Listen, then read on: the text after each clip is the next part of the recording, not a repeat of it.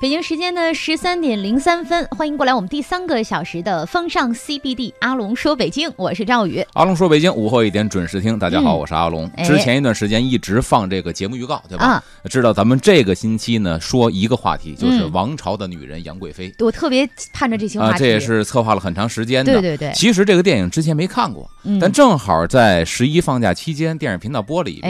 哎哎，我才看了一遍这个电影。在这看你这个电影之前，其实啊我已经看过了电视剧版的啊，那我就《更没杨贵妃传奇》。对，所以说这电影电视剧没看过，嗯后来找补了一个电影。嗯但史书上关于他的记载，我看了一下，跟电影其实呢有很多比较还原历史的地方。嗯啊，咱们杨贵妃呢，咱先不从杨贵妃开始讲。嗯今天开篇的第一讲，咱们先说呢，就是王朝的女人。嗯这个女人是一个庞大的群体。是哎，咱们呢这个抽丝剥茧的，一步一步的给大家去分享，好当时是一个什么样的历史状况。嗯比如说大唐王朝，咱们都知道，我如果让我形容大唐王朝的话，嗯就是风情万种。就是这个嗯朝代啊，太强大了，在嗯国际上、世界上都太强大了，是，以至于现在外国人一说中国人，唐人，对中国人聚集的地方，唐人街。街，嗯因为那个时候大唐已经国力强盛到很多西方国家要来我们这个地方，取经，哎，一个是取经，你所谓的取经，嗯其实取经就是学习新鲜的这。个东西，嗯。然后呢，就是来我们这个地方岁贡啊、朝拜啊，嗯这样。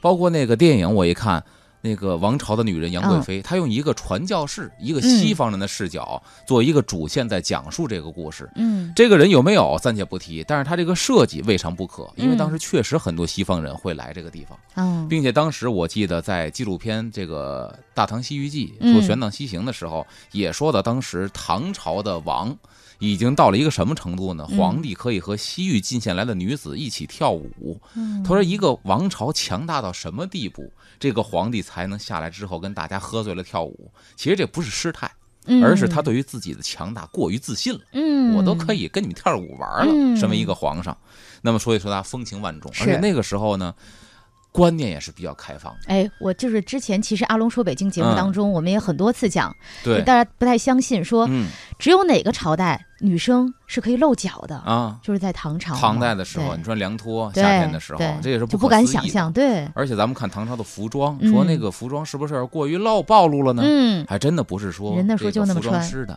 嗯那胡编乱造。我们看唐俑的时候，看到嗯唐俑的女子就是那样穿的。嗯，那么说古代，咱也说后宫是非常让大家不能说心驰神往吧，嗯是非常神秘的是啊，难以了解的。那么嗯古代后宫到底有没有定额？这是我们给出的第一个问题来解释。就是说是妃人子数的定定额，对，哦就是女人的定额。这个女人不一定非是妃子，嗯，因为后宫里边的女人呢，包括说按现在说保姆、嗯工人嘛，都就帮着干干事儿，都算是皇上的女人。因为后宫里边的真正意义上的男人只有皇帝一个，对那些卫士不能够算。对，然后剩下伺候他们生活，像高力士这样的，属于是这个太监，不对能算一个完整的男人。所以后宫真正意义上当家做主的就一个男人。那么后宫里边除了皇上的姐妹和母亲之外，可以说剩下的女人基本上，甭管你是在册嗯册封出来的嫔妃，还是没有身份的，就一扫地干活的女嗯人，都是皇上的女人。啊，那么这个定额呢，给大家一个明确的答案，就是古代后宫没有定额。咱们说的什么三宫，可哎三妻六妾七十二嫔妃呀、这些都是没有的。所以要赶上一个嗯非常怎么说呢？这个性息于色，嗯，翻译成这个白话呢，就是非常好色的皇帝。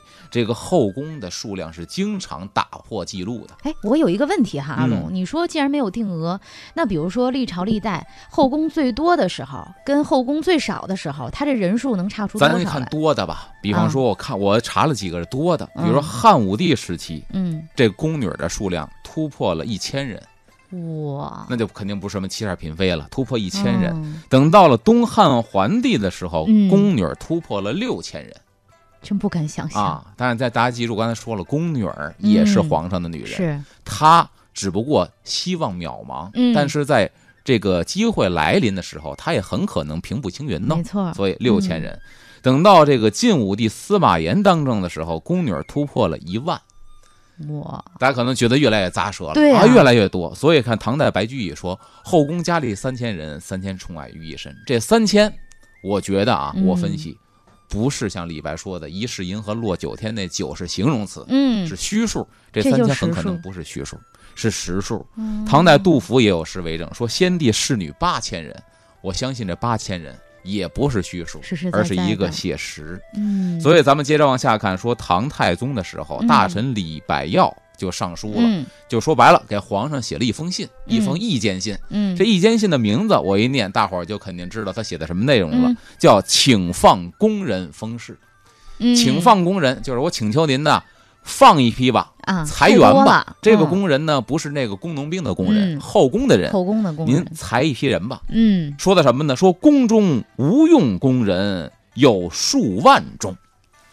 就基本上用不上的，说司马炎和嗯汉朝比这个更多吧？那刚到嗯六千、对，八千，这已经嗯数万人了。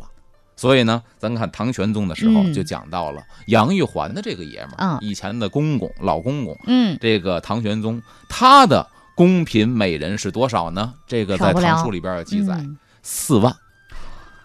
简直不能想象。对，这就是在册的和不在册的。估计是不是等得有三万人，他见都没见过？我估计这边啊，差不多的一半多，他根本就没有没见见过一辈子，对这帮人也无缘见皇上。嗯那么更有意思的是什么呢？嗯就怕这事儿啊进行一个比较。嗯他的媳妇儿不能说媳妇儿吧，后宫的女人有嗯四万。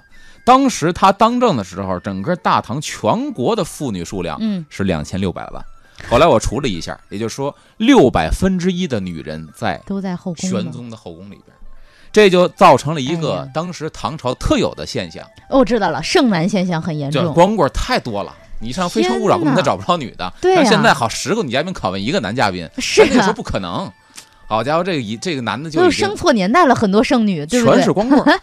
所以呢，当时唐末的时候有一诗人叫曹烨，嗯。他有一个诗说叫《捕鱼谣》，里边有这么几句写的非常有意思，说天子好美女，皇上特别喜欢美女，嗯，夫妇不成双。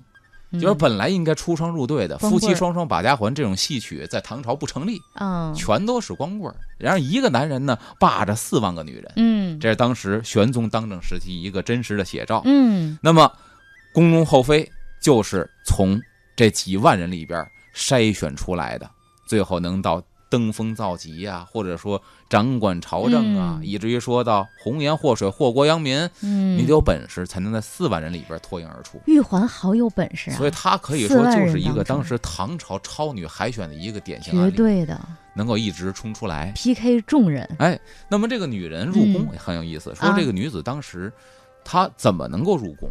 嗯哎，不是也不是说选秀嘛。对，也不是说谁都能嗯进来的。嗯那么他选的方式有几种，嗯。大概呢分三种，一种是礼聘采选，嗯。咱先把这名字说了；第二个是进献；嗯。第三个呢是仕宦的女子，嗯。家里边犯了错误之后，莫为官奴，嗯，把家给抄了，莫为官奴。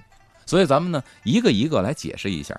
好，首先一个说礼聘采选，嗯。当时规定了说豪门嗯，对？吧？这个士绅嗯，这些人家里边美名远扬的女子，就是你们家嗯生出一姑娘来特别漂亮。亮，而且呢，特别有这个才能，嗯特别的淑德，嗯已经美名在外了。嗯按照唐朝皇室的规定，就得进行挑选，然后呢哦礼聘入宫。哎，如果像这种哈太有名气了嗯，啊，到了适龄的时候我不进献呢，那是不可能的。不行，对，亦或者说，是规定。亦或者说你你隐姓埋名。嗯。啊，我们家没有这么一口人，嗯，但是这可是冒着犯上的一个罪过。嗯，一般人不嗯太敢。除非说家里边实在实在舍不得，嗯这个另当别论。但一般来说不敢，这是当时法律规定。嗯那么这些人呢，出身名门，嗯气质高贵，嗯，从小又会女工刺绣，嗯又会诗书，这个这个这个这个琴棋书画，琴棋书画啊全都会。那么他们呢，就受到了皇家特别的优待。嗯，所以说他们属于说一进皇宫就比别人高一头那种人。哦所以呢，往往是一入深宫，嗯，你甭管怎么着，会给你一个册封的一个封号。嗯就说白了，你就在编了，你就正式宫了。明白，你不用嗯从临时工开始干起了，嗯所以呢，成为有名分、有身份的宫嫔或者女官。嗯。比方说，咱说这个，这个唐朝还有一个非常有名的女人，啊。武媚娘。啊。武媚娘传奇也特有名对，吧？对对。对也是那个范冰冰演的。是，武媚娘就是因为美色出众，嗯，所以呢礼聘入宫，嗯。到后来做了一个女皇帝。对，啊。这是说武媚娘这个礼聘入宫。嗯，然后第二个呢，就属于是刚才说的这个采选，因为嗯礼聘采选咱们放成一种了，对吧？嗯？这采选是什么呢？就是唐代宫廷定期的嗯，到民间去采选良家妇女入宫，嗯这等于去民间这范围就。广了，不这个范围一定你是名门出身的。哎，他可以去摊派，比如全国有多少个嗯省，然后你这个省长的听着啊，你们再嗯给下发底下市、底下县，嗯，一级一级的把这良家妇女长得漂亮的、淑德的都给我选进来。那这个中间就可能出身非常贫寒的那种老百姓人家，所以说他们就不如那些个达官显贵嗯或者士绅家庭里边那些女人来到宫里有地位。嗯，那么大多是选良家女子充实后宫，还有什么呢？嗯就是太子东宫，还有诸王府。嗯说白了，皇上不能够光肥自己一个人，自己那么些儿子，你想他嗯。媳妇儿多，毕竟儿子也多对，儿子娶媳妇儿他也得操心，当爹的嘛。嗯，再一个呢，自己还有好些兄弟呢，这些个亲王，他们也得娶媳妇儿，嗯。也得是皇室帮他们统一来。这个嗯。物色这个人选，因为毕竟这是皇家的，一个是颜面的问题，一个是。是以后传宗接代的问题，对，还有一个皇上家就是还有一个政治婚姻的问题。嗯，所以呢，他也操心这个事情。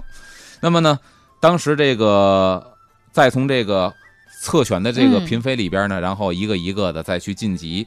唐玄宗曾经就下过一个啊什么呢？一个敕书，就是选皇太子、诸王妃敕。当时呢，就是为太子，包括诸王，嗯选百官子女和九品官之女。那么唐文宗呢，下这个选皇太子妃书，嗯，就给他的儿子去选这个妃子。嗯，那么就说呢，命百官各自举荐十岁以后嫡女，就是这十岁以后就可以进宫了，那个时候女人结婚很早，是。十四。那我当时也想，怎么也得十五岁以后啊？啊，这个时候十岁就可嗯，以，十岁就可所以那会儿十六、十四、十六当妈就非常的正常。嗯，像现在有些国家。啊，咱也不说哪个国家，嗯那个那个些国家，女人还是很小就嫁为人妻，嗯在中国也是这样，在唐朝的时候，嗯，那么嫡女包括什么呢？你看他这个人选啊，命百官自举荐，就是你们自己去举荐。嗯到那个时候就有出现什么样的状况，我嗯实在舍不得，那怎么办呢怎？么办呢？给一穷人家，咱们交换，我给你钱，我闺女过去给你，嗯你闺女过去给我，我把你闺女给扔到宫里头，但是我给你一笔补偿金。穷人没有办法，可能一笔非常丰厚的补偿金。嗯，历史上也出现过这种状况。嗯，然后呢，以后的嫡女就是你的亲生闺女，嗯包括什么呢？妹、侄女、孙女，一共太子选妃。说白了就是你们家的，除了你媳妇儿之外，只要是适龄的、年轻的、没结婚的，嗯你的支系上的这些个亲戚朋友，都要给皇上家去怎么说报备嗯啊？选不选那是皇上家的事情。这刚才说的是礼聘采选，嗯，而且呢，采选这些个女人，当时还有一个专业的官职或者一个啊称呼。还有官职，这名字一说出来，大伙儿就听，就是脂粉气非常浓郁。啊哎，到底叫什么？咱们下集回来再接着解释。，好，我们稍事休息，马上回来。风尚 CBD，阿龙说北京，欢迎回来，我是赵宇。大家好，我是阿龙。刚才嗯说到去这个礼聘采选，啊这些女子都是相貌出众的，进到嗯宫里边呢，除非特别漂亮的、嗯人上之人，要不然都被淹没了。对，这可能被册封为嫔妃。我觉得挺可怜的，他们不仅一辈子没见到皇上，啊而且一辈子等于都没有实质的老公，对，，出不了宫孤。苦伶仃。所以说呢，当时史学家认为这些人呢，大多数在宫中了此一生，嗯非常的寂寥。嗯啊，那么刚才说到说表面上啊，他们嗯说都是良家妇女选过来，是身份地位不一样。但如果说的话，是不是公平呢？有的时候也是公平，嗯是什么呢？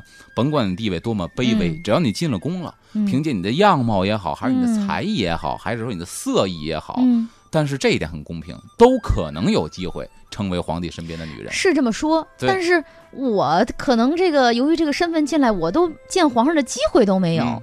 那我空有一所以就说白了，给你画一大饼子，对吧？啊，嗯。但是有可能会咬着这个饼子。对，咱刚才说了，说到嗯民间去采选这个良家妇女，是。专门有一个官职叫什么呢？叫嗯。花鸟使。花鸟使，你看鸟语花香，花鸟使，嗯你看这个使臣，他的这个职责就脂粉气很重嘛，是。到民间去帮着采办去，嗯。选天下的怎么着美女，然后嗯招入深宫，嗯。甭管是门第呀、出生啊、嗯。出身呐、贵贱呐、嗯，包括还有一点是否婚配，就哪怕说都已经结了婚了，婚了，二婚都行。如果说你特别啊。出众的话，二婚都可以，只要你姿色出众，就会全力的。哎，这个我不知道每朝每代都是这样，还是就是唐朝很开放这样。呃，历朝历代都有这样的，比如咱说明朝，嘉靖皇帝是一个特别嗯。特别好色的，包括嗯。武宗皇帝特别特别好色，嗯，他们身边有的媳妇儿就是别人的媳妇儿，他给弄过来。征，求你意见吗？呃，不征求，直接给裸过来，然后大臣们非常的反对，嗯。反对的是什么呢？就是您皇上您琢磨琢磨，这个女人身上那种是谁的？对呀，别到时候跟你结婚之后，人怀着前夫的种儿，你们再把皇位子传给他，那你这明朝不就改朝换代了吗？当然不听。武宗皇帝是一特别特别，对吧？咱以前讲过，嗯明朝的皇帝是是一特别好色的皇帝。嗯那么就是说，一看姿色出众，哪怕你是嫁为人妇的，嗯也全力的这个给你弄到宫里边，嗯然后呢供皇上享用。咱只能用这个词，嗯供皇上享用。是那么皇上没了，这一下苦了老百姓了。所以呢，唐朝诗人元稹嗯。有一个《上阳白发人》，说什么呢？写的嗯。特别的写实。嗯。这个状况，你一听这个诗就知道嗯。当时的状况是什么样。好。叫醉酣直入卿室家，嗯。就给皇上办事的这帮人嗯。也不是什么好鸟啊啊，喝的这个这么着香的，嗯。就直接进入人家了，直闯民宅，嗯。然后呢，归尾不得，偷回避。你们家的姑娘，嗯。按说那个时候封建嘛，这个男人一来女人回避不许回避，家里边所有适龄女子都得出来，哎，嗯让我们看一看，因为我们是皇上的使臣。嗯良人故妾心死别，良人就是呢，好人家啊啊，安分守己的老百姓。然后故妾心死别，就说白了，就是已婚的嗯自己的爷们儿没有能力去保护自己的媳妇儿，亦或者说自己的家的亲属保护不了这个女人，是啊心死别，从此两茫茫，这一辈子谁也见不着谁。嗯小女呼爷，血垂泪。这个呼爷咱知道，咱那个、嗯那个那个那个那个有一课文是吧？啊，就在嘴边上呢。贾玲演什么来着？得罪那什么？哦，那个唧唧复唧唧，嗯完木兰，花木兰嗯里边不说爷不就是爹的那个称呼吗？嗯，也就是说呢，小女呼爷，血垂泪。嗯女儿呼喊着爹，但是嗯当爹的束手无策，只能眼睁睁看着女儿被别人掳走，嗯。然后呢，血泪相别。嗯。时中有衣得更衣，这个更衣是什么呢？嗯。不一样了，我穿的不再是奴才的衣服，不是保姆的衣服，而是嗯。皇妃的衣服。嗯。诗中有衣得更衣，但我觉得这个啊太保守了，就是十分之一的人你可以晋级，我觉得够呛，嗯，可能比这还要渺茫。九配深宫做宫婢，就是九成的人在深宫里边只能做一宫婢，一个保姆可姆。怜了，所以这辈子就了却这一生了，这是当时一个诗里边真实的写照。嗯你说这是李聘。第二一个呢，嗯咱说的是进献，就是有一些人一心想往上爬，啊怎么办呢？他自己主动在民间搜选那些个色艺双绝的女子，但你要记住，这个女子很可能都是个妓女，嗯，因为色艺双绝有可能。然后呢，给他改那你。进宫以后也没有人追查这个底细，没有人嗯，那那个时候，皇上我们喜欢的就是漂亮的、色艺双绝的女人。对对，嗯他们的目的非常的单纯，嗯这种单纯到什么地步呢？我进献给这个女人，然后我是这个女人幕后的操纵者，嗯我能以此来把持或者操纵一些朝政。嗯，哎，他们就以这个目的把这些女人进献给皇宫。嗯，那么唐代大臣崔实就为了个人前程，嗯这个人为了个人前程啊，人家也进献了一个女人，啊，特别下血本儿。进献的什么人呢？嗯，自个儿的媳妇儿，我这把自个儿的媳妇儿不仅下进献给血本儿，啊，女儿进献给了多少？然后下狠心了，这个这把媳妇儿进献给皇宫了，不算完呢。嗯人家还一闺女呢，把闺女呢一看小，我媳妇儿给皇上，那我这闺女呢给太子。上的儿子，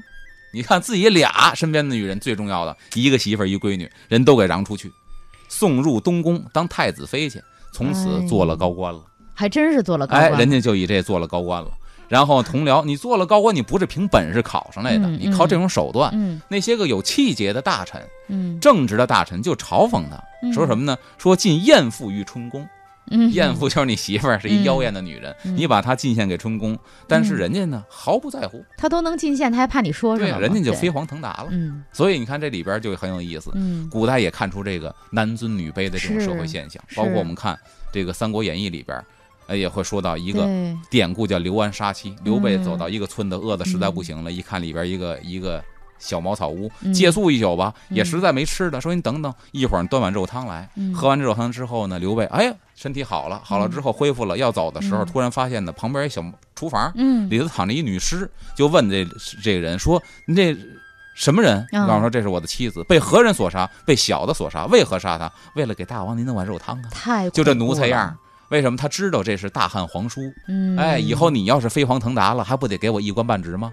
后来没想到人家真的，人家这个飞黄腾达了，给他钱，没给他一官半职，但是给他很多的抚恤金。按现在话说，嗯到这之后拿着钱，天天过着挺美的日子，但是这辈子没结婚，为什么呀？没人再敢把女儿嫁给他了。对呀，您到时候再来一嫁呀皇上，您再给宰了。你看，这当时男尊女卑的这个现象，是不能把媳妇儿给宰了，这属于能把嗯媳妇儿给皇上进献，当你媳妇儿都没关系。是，那么当时呢，唐代有一个秘书监叫郑普思，也是主动把女儿进献给后宫，嗯，然后呢遭到正直大臣的指责，这属于进献。嗯，有去民间搜罗的，有把嗯自个儿亲生闺女、媳妇儿就给进献了的。嗯，第三种，咱说啊莫为官奴。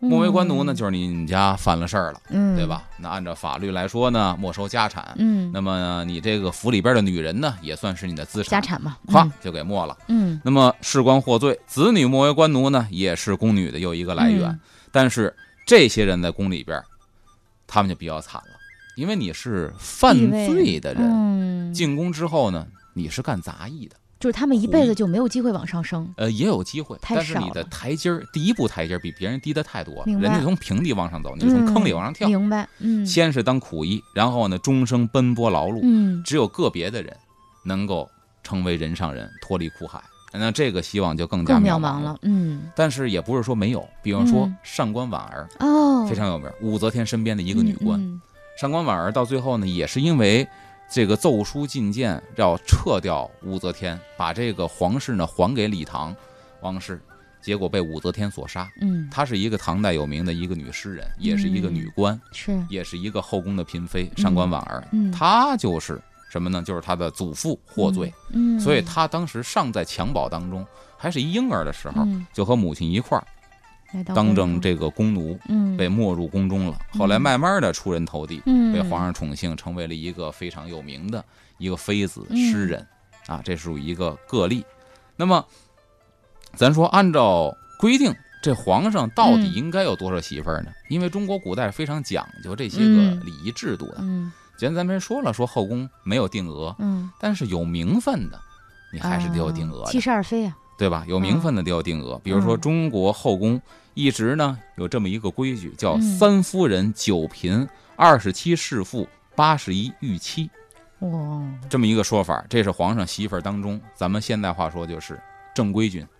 嗯，有这是皇上媳妇儿的正规军嗯。啊，那么唐朝初年嗯，也规定了，说后宫设皇后一人，嗯。咱们算一下，妃子四人，嗯。就是贵妃、淑妃、德妃、贤妃，嗯这是五个人了。嗯然后呢，九嫔，这九嫔呢分别都有自己的这个称呼，嗯，叫昭仪、昭容、昭元、修仪、修容、修元、充仪、充容、充元，哦，这是他们的名号。嗯然后后边呢还有九节，这节就是那个女字边那个节嗯啊，这个九美人、九才人、二十七宝林、二十七玉女、二十七才女。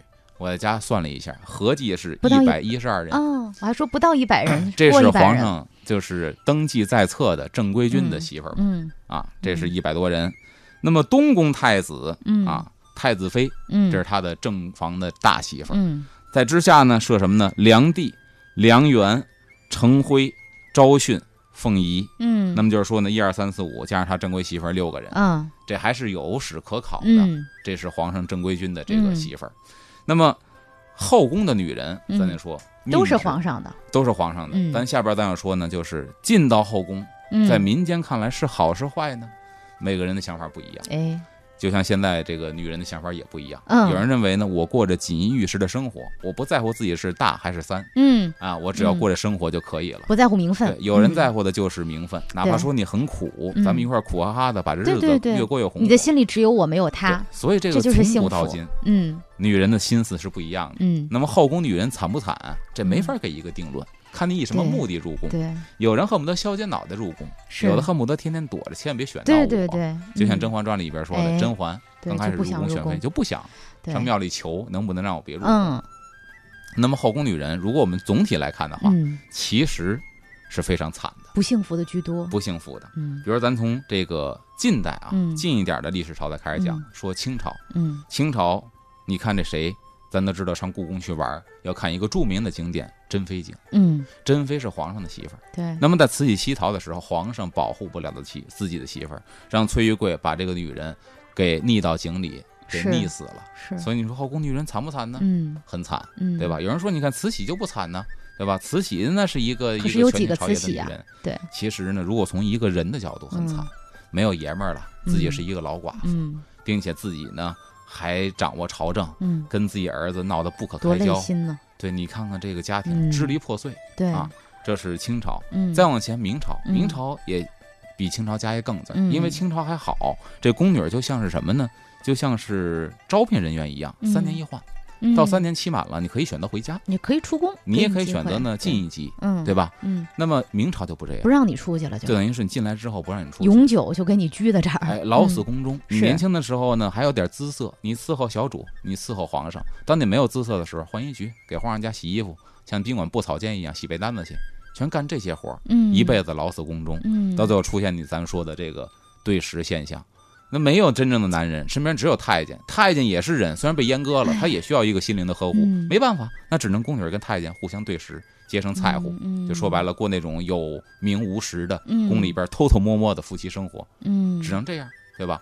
那么再往前，后宫女人刚才说命惨，嗯命怎么惨呢？嗯有一组数据，嗯《唐书》里边，《新唐书》《旧唐书》里边嗯记载了一组数据，说出来之后有些耸人听闻。啊，咱们这么着，下集回来再给大家解析。好，我们这个时候先进一段嗯，交通，好的，好，马上回来。风尚 CBD，阿龙说北京，欢迎回来，我是赵宇。大家好，我是阿龙，咱们嗯接着说王朝的女人杨贵妃。刚才说到了，说质疑皇上有没有真爱呢？嗯因为从这个平等角度来说，没人跟皇上能平等。嗯再一个说呢，可能皇上有的很多情重情义，喜欢这个女人，但是咱发现呢，皇上喜欢的女人都是色艺双国色绝的天。香的，对呀、所以说你要嗯真爱的话，应该长得寒碜，你也爱她。所以这个咱还是保持一个打一个问号的嗯状态。嗯后边说的多情的玄宗，嗯也可以说叫重情义的玄宗。嗯这个玄宗呢，特别重情的一个皇帝，而且多情。史嗯书记载，当了皇上了，还经常和自己俩兄弟在一屋睡觉。哦，真不光是难得，对啊，这个很难得呀，兄弟手足情对谊。，不光在一屋睡觉，经常盖一个被窝，枕一大枕头，就一个被 窝平易近人。跟俩兄弟一块儿睡觉。嗯并且呢，他自个儿的兄弟得了病，他自己亲自到外边给人熬药去，拿药锅给给自己兄弟熬药，端上来伺候。嗯并且呢，皇上不会过，不会干这些杂役的事情啊，经常笨手笨脚的。唐朝的皇上又穿着大袍子，嗯留着头发，留着胡子，嗯经常史书记载熬药的时候，这火苗子出来就把胡子燎了，自己一摸，哈哈一乐，没关系，给我兄弟熬药呢，我这无所谓的，也不在意太。重感情了。哎嗯有一次呢，他就跟兄弟们一块吃饭，进嗯餐的时候，大哥他大哥玄宗大哥宁王嗯和他呢就对坐，嗯，就突然不知道吃饭想起什么来了、嗯啊，一乐呛着自己了，噗，这一口饭就喷到皇上脸上了哎。呦，但是这是他哥哥，就无所谓了，都喷到睡一被窝。的嘛，对吧？嗯，大家就惊了，说：“嗯哎呦妈呀！以前虽然说嘻嘻哈哈的，还没喷过皇上呢，是是怎么办呢？” 这个时候，玄宗不但没生气，反而特别关怀的问大哥：“什么呢？您哥何故错喉？嗓子眼不舒服啊，大哥，怎么了？喷我这一脸。哎呦，太可爱哎，了！我觉得皇上这么一说呢，，旁边伶人就是伺候皇上演出的，嗯给皇上演出的这些戏子，嗯一看，哎呦，松了一口气，行，那我赶紧找一茬儿，抖一包袱，嗯就我给缓和一下吧。这伶人姓黄，就打趣的说，嗯不是错喉，是喷嚏。那字儿应该那打喷嚏啊，嗯他把这 T 呢念成地，啊就是喷皇上，不是错喉，是喷地。皇上一听，哈哈乐了，哎呀，这个接的不错，挺好，是个包袱。皇上一乐，大家全释然了。嗯此后呢，这个伶人出来说这个词儿叫喷地嘛，嗯，就演变成了一个代名词，就是说宁王跟玄宗哥俩怎么好，这代名词叫喷地，成了宫里的这么一代名词了。嗯皇上非常的重情义，也可以说呢，玄宗皇上本身是一个性情中人。嗯那么他跟杨贵妃的爱情故事，其实里边有一个推手，啊按现在话说就是这个幕后的公司的推手，嗯就是白居易。嗯，因为刚才在咱听那歌里边也唱到了《长生殿前》，《长生殿》谁写的？白居易写的。杨贵妃这个《长恨歌》他写的，《杨太真外传》、杨贵妃这些个本子全都是白居易写的。嗯，经过他笔下的润色，哎呦，嗯这是一个旷古绝恋了。是但是也就是因为他的出现嗯啊，怎么说呢？为什么引人注意呢？嗯第一，他是一个悖论之恋，嗯，就是老公公抢了儿媳妇儿，对对，然后俩人还这么好，生离死别的时候还都舍不得。